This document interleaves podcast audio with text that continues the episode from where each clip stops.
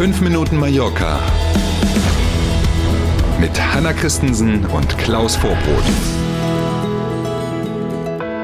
19. Oktober steht im Kalender, ein Dienstag. Schön, dass Sie bei uns sind. Guten Morgen.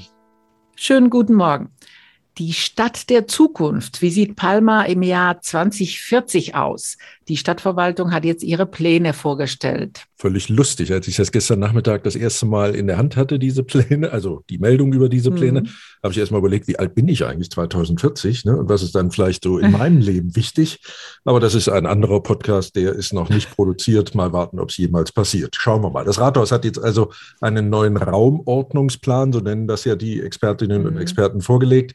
Der muss jetzt natürlich erstmal durch ein längeres und komplizierteres Verfahren, das ist also noch gar nichts entschieden. Das sind jetzt so die ersten, na, ein bisschen mehr als Ideen, die ersten Planungen tatsächlich. Schauen wir mal, fasst man die Eckpunkte zusammen, dann stellt man fest, mehr Grünflächen sind geplant, weniger Autoverkehr in der Stadt und eine bessere Verbindung zwischen den einzelnen Stadtteilen.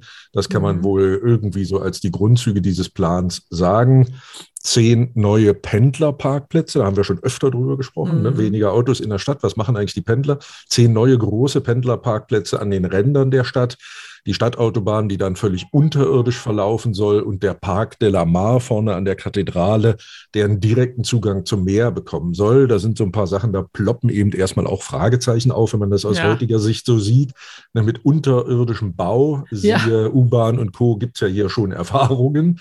Gucken wir mal. Und übrigens gehen die Verantwortlichen in Palmas Rathaus auch davon aus, dass die Bevölkerung hier in der Stadt weiter wachsen wird, und zwar bis 2040 um weitere 67.000 Menschen in etwa. Das würde dann heißen, dass Palma 2040 rund 520.000 Einwohner hat. Ja, Balearen äh, ist sowieso die Region Spaniens mit dem größten Wachstum im Vergleich zu anderen. Ne? So ist es. Also wir müssen ein Wohnungsbauunternehmen gründen, glaube ich. Ne? Die müssen ja alle irgendwo hin. Ist ja jetzt schon knapp das Thema. Jetzt schon, jetzt schon, das stimmt. Ja. Nach Netflix dreht jetzt seit gestern auch RTL auf Mallorca ein, eine neue Kreuzfahrtserie wird produziert. Schöne Grüße vom ZDF Traumschiff an das mhm. RTL-Team wahrscheinlich. Ja. Allerdings geht es in der RTL-Serie um einen Schiffsarzt und deswegen heißt die dann auch so, der Schiffsarzt. Die Produktionsmannschaft ist gestern in Palma an Bord gegangen und zwar an Bord der TUI Mein Schiff 3.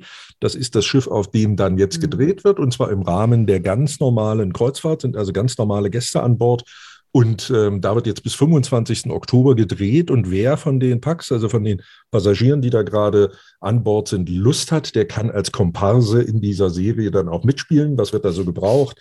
keine Ahnung, ein Blinddarm, eine Niere, ich weiß auch nicht, was der Schiffsarzt dann da so gebraucht wird eben. Ne? Genau. Ja, das schon. Und als ich es gesehen habe, dachte ich, nach dem Bergdoktor kommt jetzt... Äh, kommt jetzt der Schiffsarzt, richtig.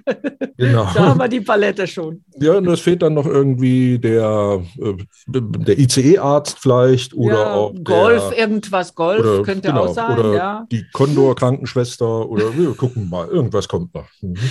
Die Stadtreinigung in Palma vergrößert das Team. 50 neue Stellen werden besetzt. Schöne Nachricht. Dass Sauberkeit in so einer Stadt ein wichtiger Faktor natürlich zuallererst für die Einwohnerinnen und Einwohner ist, leuchtet ein. Wir fühlen uns alle wohler, wenn die Stadt sauber ist. Aber und auch das wissen nicht nur wir und die Verantwortlichen, sondern das weiß mittlerweile ja jeder, der sich mit Tourismus beschäftigt. Das ist eben auch eines der wesentlichen Entscheidungskriterien, wenn es darum geht, wohin geht denn die nächste Reise. Sicherheit und Sauberkeit am Zielort sind da zwei ganz wichtige Faktoren. Das wird wohl auch eine Rolle gespielt haben dabei. Palma will das also offenbar noch besser machen mit der Sauberkeit in der Stadt. Der Bürgermeister und der Chef der Stadtwerke Emaya haben jetzt diese Pläne vorgestellt und neben 50 neuen Kolleginnen und Kollegen sind auch 600 neue fest installierte, so jeweils für 120 Liter Mülleimer in der Stadt vorgesehen, wenn man also sein Eis aufgegessen hat, ein Taschentuch und so, der ganze Kram, den man eben so, Parktickets, die abgelaufen sind, die man eben so loswerden will. 200 neue Dinger werden in der Altstadt äh, montiert und in Summe im Stadtgebiet dann eben 600 Stück.